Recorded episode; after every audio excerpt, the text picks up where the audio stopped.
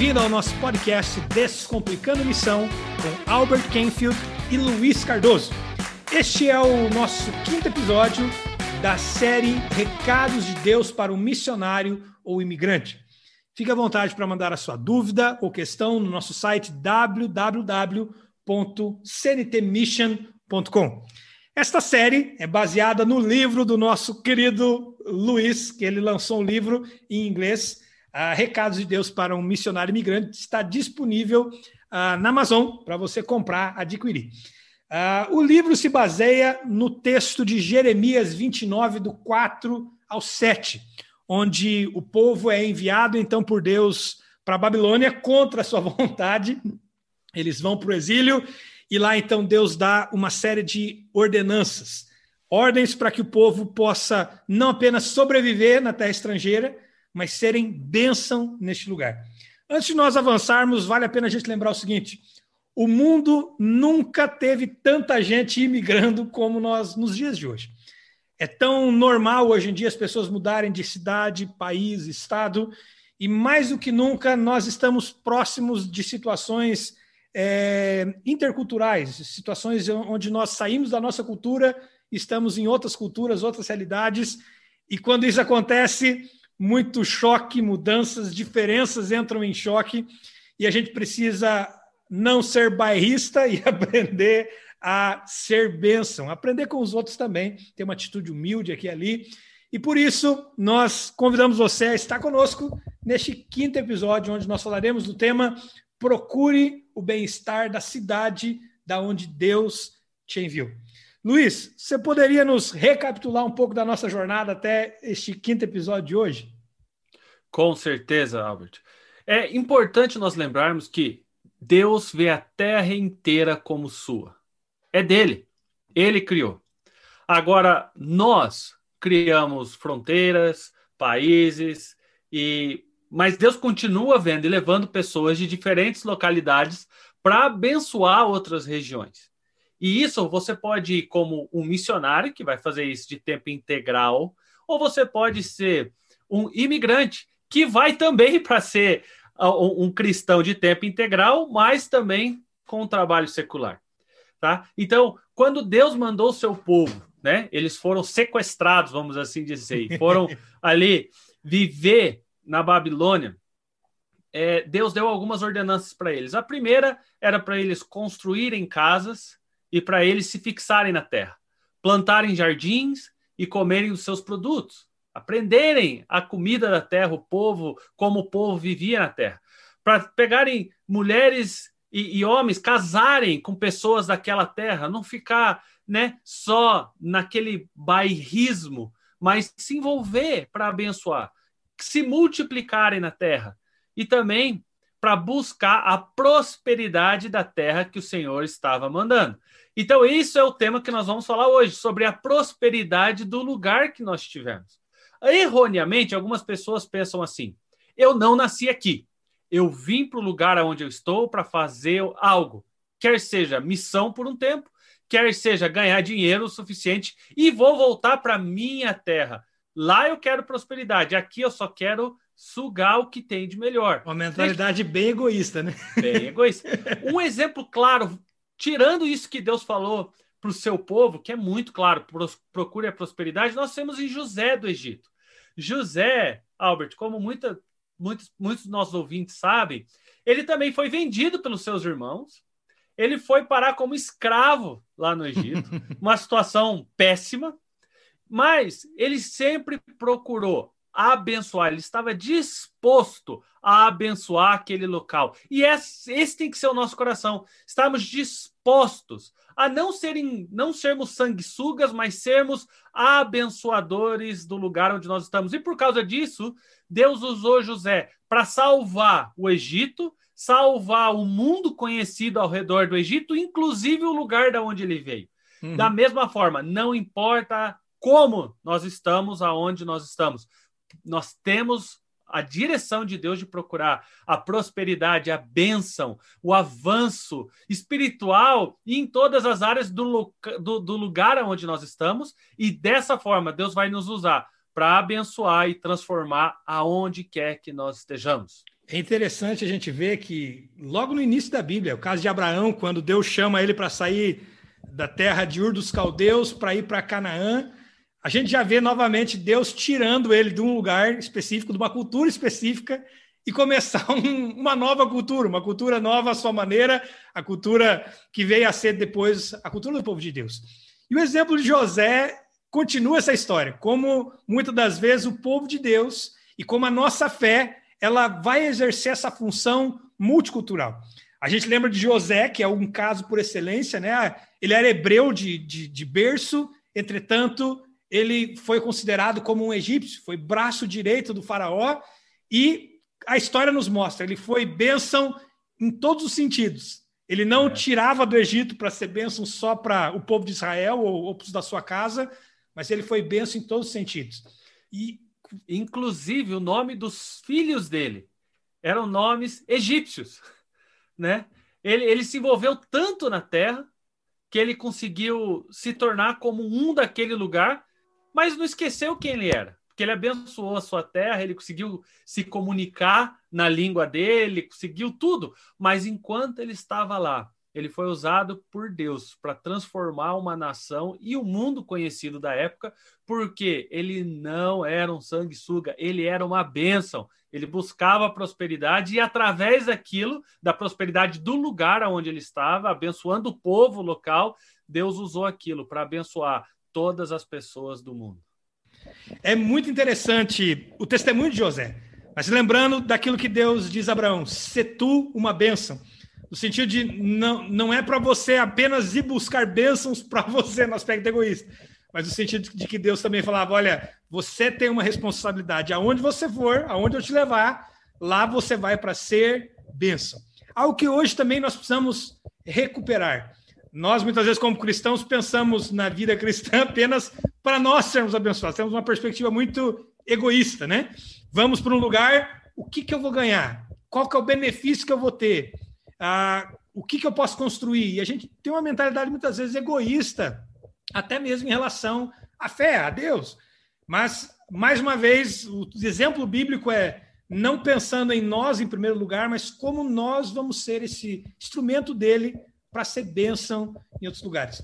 José é esse exemplo, Abraão foi esse exemplo, Moisés, depois de novo, é esse exemplo, e a Bíblia está repleta dessas histórias. Ou seja, a história da nossa fé é a história de gente que foi bênção em outras culturas. Se isso aconteceu nos dias da Bíblia, seria ridículo a gente pensar que hoje, na nossa geração, isso também não é o desejo de Deus, de que cada pessoa indiferente do lugar que ele esteja, da cultura que ele esteja, que ele também lá venha ser bênção nesse lugar. Então, hoje nós vamos falar sobre este tema. Como nós devemos buscar a prosperidade do lugar onde nós estamos. Há uma expressão, Luiz, que você cunhou no seu livro, chamada Síndrome do Parasita. E eu queria que você falasse mais sobre isso e desse aqui um exemplo que vai nos ajudar como na nossa reflexão aqui no nosso podcast, no nosso episódio de hoje. Sim que se você for olhar, por exemplo, o, o dicionário Merriam-Webster, ele define um parasita de três formas. Parasita é a pessoa que explora a hospitalidade de uma pessoa de mais posses que o recebe. Ou é um organismo que vive de outro organismo. Ou ainda é algo, algo ou alguém que vive dependendo de algo ou alguém para conseguir viver. Isso, infelizmente, relembra muitos missionários ou imigrantes quando eles vão para outro lugar. E se nós formos olhar, eu defendo no livro alguns pontos. Quais são os pontos, né? Eu não estou chamando ninguém de parasita, é importante relembrar isso, mas a gente tem que evitar a síndrome do parasita. Quando alguém está na síndrome do parasita, lembrando que quando a gente tem uma doença, a gente não é a doença, a gente tem aquilo, mas pode ser curado e sair daquilo. Mas existem é, é, nove pontos que definem se alguém está vivendo a síndrome do parasita. E o primeiro deles é o seguinte: a pessoa que não contribui para a sociedade onde está. Segundo, é aquele que pega tudo que pode do governo e outras pessoas e não ajuda os vizinhos, a comunidade, a igreja aonde está. Terceiro, pessoas que não pagam os impostos devidos. Quarto, que defraudam o sistema de benefício do lugar onde estão. Pessoas que enviam tudo que podem, às vezes até o que não podem, para fora do país e evitam até pagar o imposto que tem que pagar disso, mas porque o negócio é lá. Outro, nunca contribuem para o avanço do evangelho entre locais do país onde está. E o último, ele somente ou majoritariamente vai a restaurantes, igrejas e comunidades de do seu país de origem mesmo no lugar onde está. Hum. Pessoas que estão vivendo isso podem ser que estão vivendo a síndrome é, é, do parasita. Por quê? Porque elas estão em um lugar, mas acabam não contribuindo, não vivendo para aquele lugar.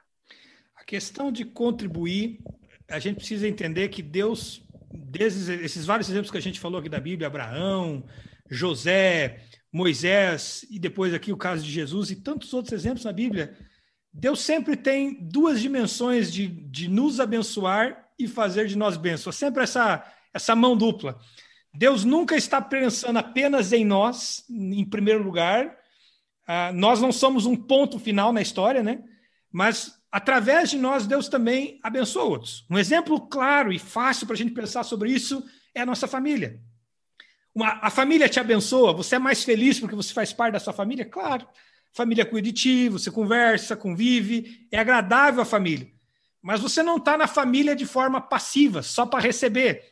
Você não fica calado, você é, precisa interagir, você precisa também dar, você também precisa dar o seu contributo. E o que acontece? Somente quando há essa, essa mão dupla, você recebe, mas você também dá, é que você desfruta do que é, na verdade, a relação familiar num todo. E a mesma coisa acontece na nossa forma de viver nesse mundo. Nós só podemos viver nesse mundo de uma maneira saudável se a gente usar essas duas vias. A via onde nós tanto recebemos como nós damos. O problema é que muitas vezes nós queremos receber, por exemplo, numa outra cultura, nós queremos receber tudo que a gente pode, e quando chega na parte de nós retribuirmos ou nós darmos o nosso contributo, a gente restringe o nosso contributo apenas à questão cultural. Nós somos extremamente bairristas.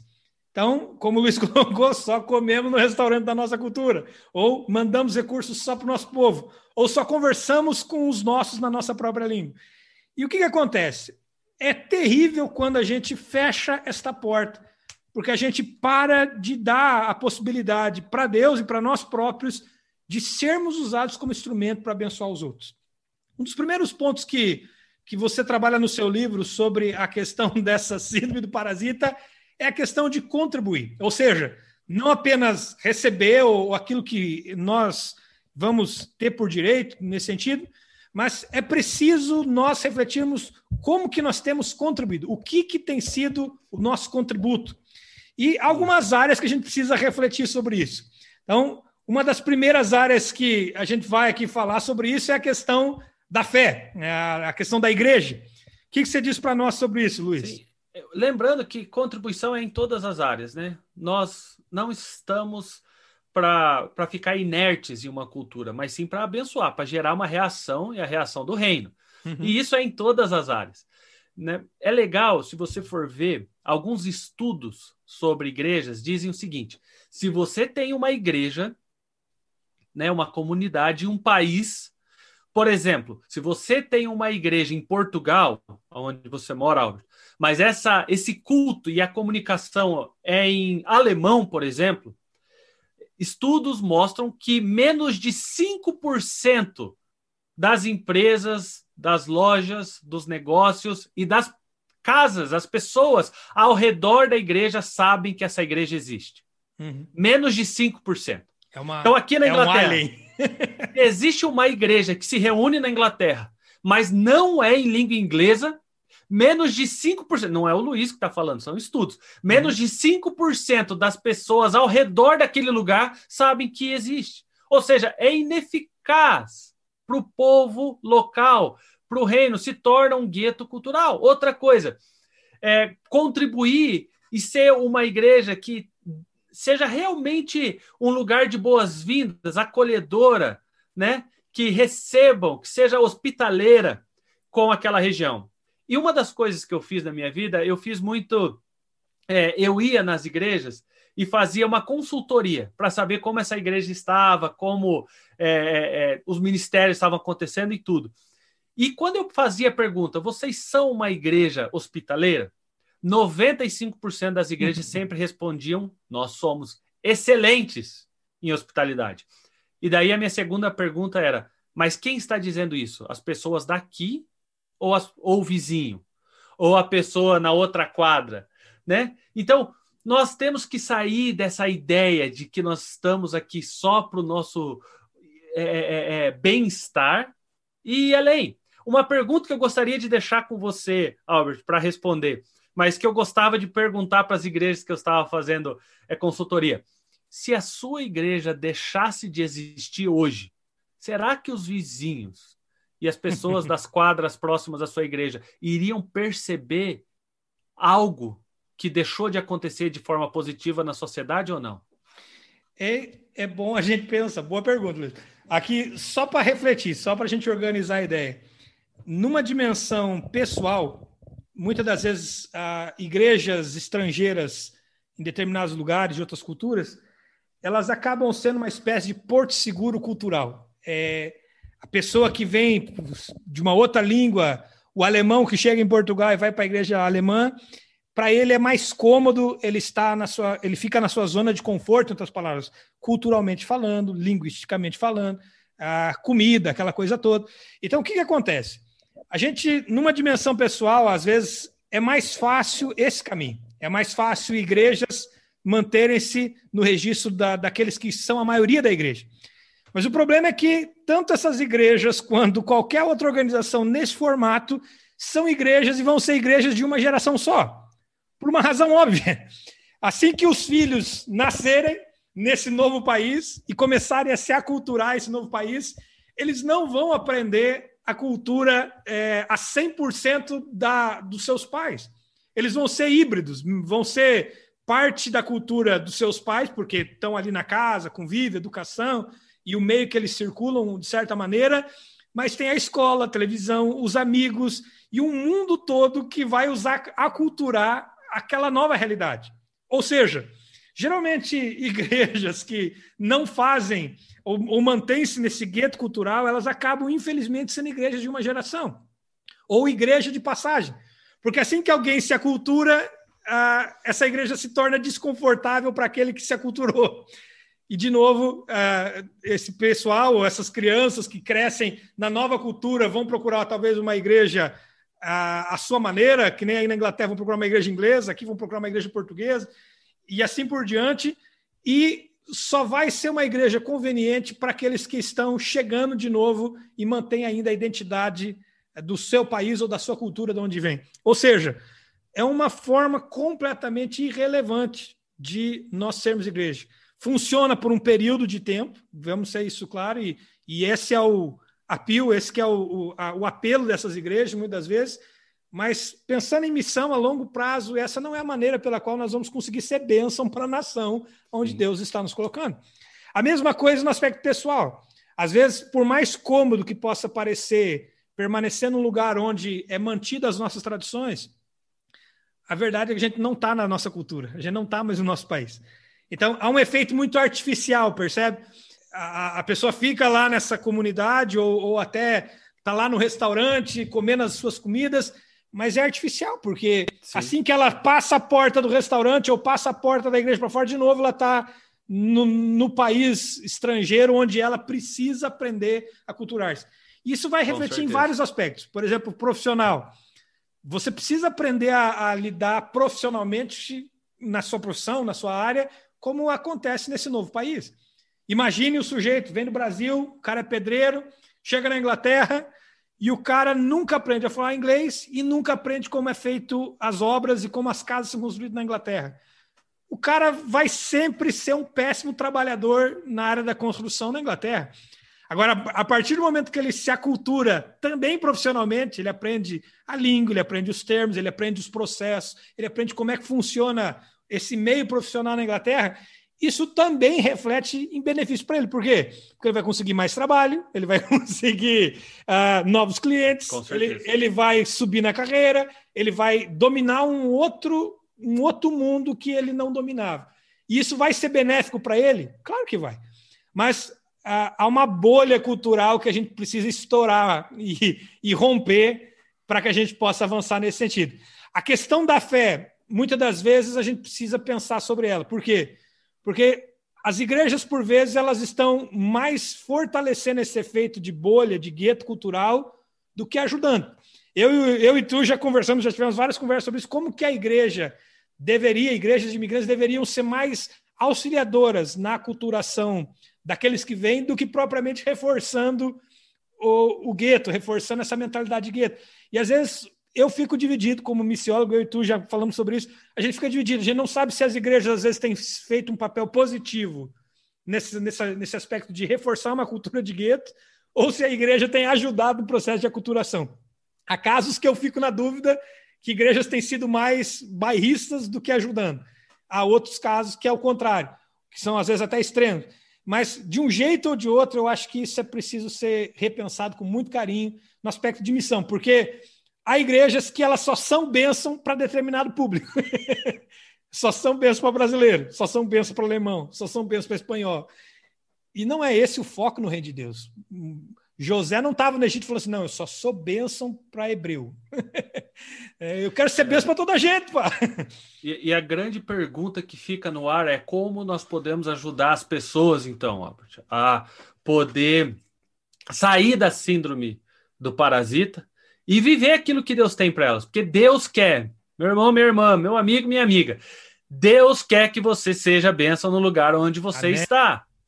Essa Deus te levou para esse lugar, permitiu que você fosse para esse lugar com a ideia e propósito de ser revelado através de você.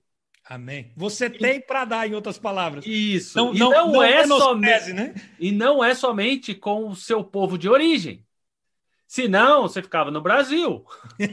ou você ficava na Alemanha. Deus te levou para ser benção aonde você está. Não viva uma bolha cultural. Você vai perder de viver o que Deus tem para você. Você vai perder. Então, tem, existem quatro maneiras bem práticas que nós gostaríamos de falar aqui se você quer evitar a síndrome do parasita e abençoar, buscar a prosperidade do lugar que você está. Primeira delas, vá como alguém que queira aprender, vá como um aprendiz, uhum. vá como um estudante para a cultura onde você vá. Você está indo. Nós não temos todas as respostas. Nós não temos tudo. Nós temos que aprender. Ouça, aprenda né? O país onde você vai não é o seu país de origem. Albert, existem coisas que me doem na alma quando eu escuto, né? Pessoas só reclamando do sistema de saúde, ou disso, ou daquilo, ou daquele outro. E eu falo assim: meu Deus, não tem nada bom. O que é que você está fazendo fora do seu país, então? né? E, Se lá que é bom, né? É, volta para casa. Aprenda, né? As pessoas às vezes não aprendem, não sabem nem o que quer dizer as coisas porque não aprenderam e continuam fixados da maneira da onde saíram, né? Então a primeira coisa, vá como um aprendiz. A segunda delas, Albert, qual é? Evite o espírito de coitadinho. você não é um coitado, você não é o ah, eu só vim aqui para receber, não tenho nada para dar. Mas é preciso a gente ter essa atitude de entender que nós somos instrumentos de Deus para abençoar os outros. Muitas vezes as pessoas ficam com essa autopiedade. Eu, eu não tenho. Coitado, eu, eu, eu, eu não posso. Eu não sei nem, nem falar falo. direito. E, e, a gente fica nessa conversa fiada, uh, achando que a gente não pode, por exemplo, ser bênção para o nosso vizinho. A, a, gente ignora, às vezes, a gente fecha a porta de ser bênção para os outros já com essa mentalidade. Não, eu não tenho nada para dar, sou um coitadinho. Mas na verdade nós não somos coitadinhos. Nós somos filhos e filhas de Deus, abençoados Amém. por Deus. E se você está onde você está, nesse contexto multicultural, fora de casa, longe do teu país, é porque Deus permitiu para que você fosse bênção para os outros. Agora, cabe a você também ter esse discernimento, essa sabedoria de entender o que são os teus dons e como é que Deus vai te usar. Por isso, não fique preso nesse, nessas, nesse sentimento de autopiedade. Coitadinho, eu não posso, eu não tenho, eu não consigo, eu sou mais pobre, eu, eu sou culturalmente mais é, rebaixado. Nós precisamos superar isso. Ah, a questão da nossa cultura ou da onde a gente veio não limita o fato de nós sermos bênção para os outros. A Amém. gente precisa passar por cima dessa barreira. A gente precisa quebrar esse tabu, em outras palavras. A gente também precisa pagar os impostos. Com certeza. A gente não gosta, é verdade. Ninguém gosta de pagar imposto. Nós fomos é, criados e, e, biblicamente falando, há inúmeros exemplos de gente e essa história de pagar imposto é terrível já de longa data. Mas é uma via de mão dupla. A gente paga imposto por quê? Porque a gente beneficia-se também de várias coisas no lugar onde a gente está. Você paga alguma taxa aí por onde você mora porque você paga a, a despesa da iluminação pública, você também paga uma parte da, da recolha de lixo. A gente não gosta que a nossa rua seja suja, fedorenta, a gente não gosta que as ruas estejam apagadas ou mal cuidadas. A gente gosta demais dos benefícios, mas a gente não, muitas vezes não liga os benefícios que a gente já tem hoje com os impostos que a gente paga. E a gente quer, quer ser malandro, a gente quer, quer o caminho mais fácil. É. E, e lembrando... É um benefício irrisório, vamos vir e convir, né, gente? Com certeza. E lembrando que pagar imposto, primeiro, é obrigação cívica. Exatamente. Se você só nega imposto, pega cash in hand, igual eles falam, pegar dinheiro por fora, você sabe o que você faz ou não, meu irmão, minha irmã. Eu não estou aqui para julgar nem atacar ninguém, não tem ninguém em mente quando eu estou falando isso. Mas se você não paga imposto, um, é crime, dois, é pecado. e, e aonde há crime e pecado, não há prosperidade. Pode ter avanço por um ano, dois, mas não há. Eu nunca vi uma pessoa uhum. que pratica tais coisas prosperarem long term, prosperarem e não uhum. por um grande período. Por quê? Porque quebra um princípio de Deus e um princípio dos homens. Vai ter problema, mais hora ou menos hora com a justiça. Sim, vai dar dor de cabeça. Vai ter problema com Deus, porque quebrou uma lei dele e tem consequência. Toda quebra de lei tem consequência. Então pague o imposto devido, pague as contas devidas, evite o gato net. Aqui na Europa isso é uma praga. No Brasil também, evite, querido. Se você assiste televisão, pague. Ou não assista, mas não quebre um princípio de Deus. É uma coisa boa refletir é o nosso Deus é tão grande e poderoso que ele pode abençoar você para você pagar o imposto. É, é. tem, tem irmãos que falam assim: não, eu só tenho fé para viver sem pagar imposto, só negando. Do jeito do mundo. Eu falei, não, mas e, se você crê em Deus, que Deus vai te abençoar, vai te prosperar. Então você não acredita que aquilo que Deus vai fazer na sua vida também inclui ele te dá a parte que cabe a você pagar o imposto e está tudo certinho no governo? Dá César o, o, César. o exemplo o exemplo bíblico é muito claro. Quando é. Pedro lá então fala para Jesus, olha, eu tenho que pagar o imposto. Ele vai lá pescar, acha as moedas, em outras palavras, Jesus está falando, cara, vai lá e paga, é, é devido, é devido, resolve o problema. Deus vai dar a condição não só da gente ter para nós, como também a condição de pagar o imposto. Ele é fiel. Para quê? Para que nós mesmos não venhamos a colher depois é, é princípio para ter paz de espírito e sossego, em primeiro lugar, mas é uma forma de nós também sermos bênção nos outros lugares. Sim. Você já e... imaginou José sonegando imposto, cara? E, é, e é para ele, ele não chegaria onde ele chegou é, se ele tivesse coração, né? Então é importante a gente ter essa sabedoria. Deus Sim. vai nos abençoar para a gente é, pagar os impostos devidos? Claro que vai. Ah, mas eu vou ganhar menos. É melhor ganhar menos e ter paz de espírito, como diz o provérbio, do que se ter corrompa. e é. ter confusão. Não se corrompa, não, não roube, porque isso é, é, roubar, não roube. Seja uma pessoa de caráter cristão e de busca de Deus. E o último conselho prático que nós damos é, seja parte integral da cultura aonde você está. Seja parte. Se você mora em um país, aprenda a língua e aprenda o melhor possível, uhum. né? Se envolva. Eu fico triste às vezes, por, não, não por causa da ação em si, mas pelo que a pessoa está perdendo. Eu encontro pessoas não assistem um programa do país aonde estão, não escutam um, uma pregação, uma rádio, não tem contato nenhum. Pessoas que às vezes estão na, né, num país e assistem notícias do seu Entendeu? Eu vi pessoas aqui na Inglaterra, Albert, vendo notícias da Inglaterra pela TV Globo por, porque era a única coisa que eles assistiam. Eu falei, meu Deus, você, né, a pessoa assiste totalmente deturpada, em terceira mão, com três visões deturpadas no meio. Gente, esteja no lugar onde você está. Eu estava conversando com uma pessoa é, esses dias e a pessoa me falou assim: só fico triste que aqui né, na, na nossa cidade não existe um parque legal para a gente ir. E, gente, existe 27 parques na região de Manchester e a pessoa eh, perde, perde, porque a pessoa não consegue. Ah, aqui não tem nada para fazer. Falei, gente, casca. desde pista de esqui com neve artificial a, a, a um túnel que simula paraquedas, a teatro, cinema, tem 19 museus e um monte de outras coisas. Eu falei, existe muitas coisas. O problema é que quando você não é parte da cultura, você perde. Uhum. E, e, perde espiritualmente, perde a chance de abençoar, mas perde para você. Vai perder a oportunidade de conseguir um emprego melhor, vai perder a oportunidade de conseguir abençoar mais o povo da terra e vai viver longe daquilo, da potencialidade que Deus queria te usar. Uma última questão para nossa reflexão. Qual é o limite da aculturação? Pecado. de um jeito muito simples, é pecado comer cachorro? Não. É pecado sonegar imposto? Sim. É. Agora é preciso ter essa sensibilidade para distinguir. É claro que essa jornada toda de discernimento, ela precisa ser feita regado na oração, regado na Bíblia, regado na vida com Deus. Deus irá nos ajudar a, a nós distinguirmos isso? Claro que vai, Ele está conosco na jornada. Ele foi com José para que ele não caísse na cilada de sair com a mulher de Potifar.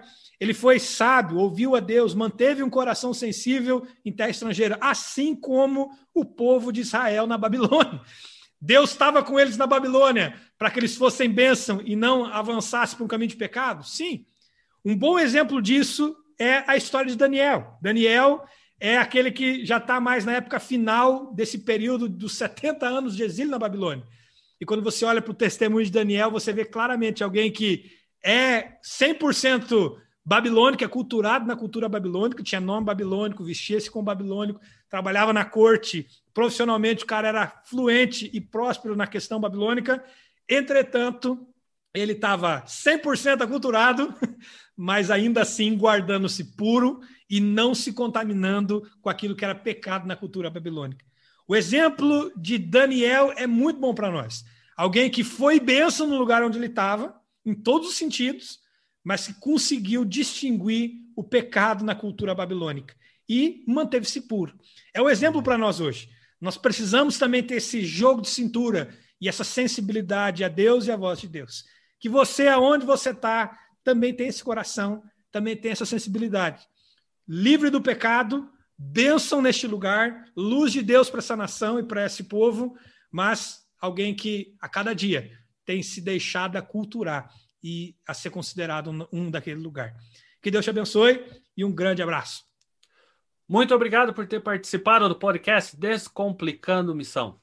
Fique à vontade para mandar suas dúvidas ou perguntas para nós no site www.cntmission.com.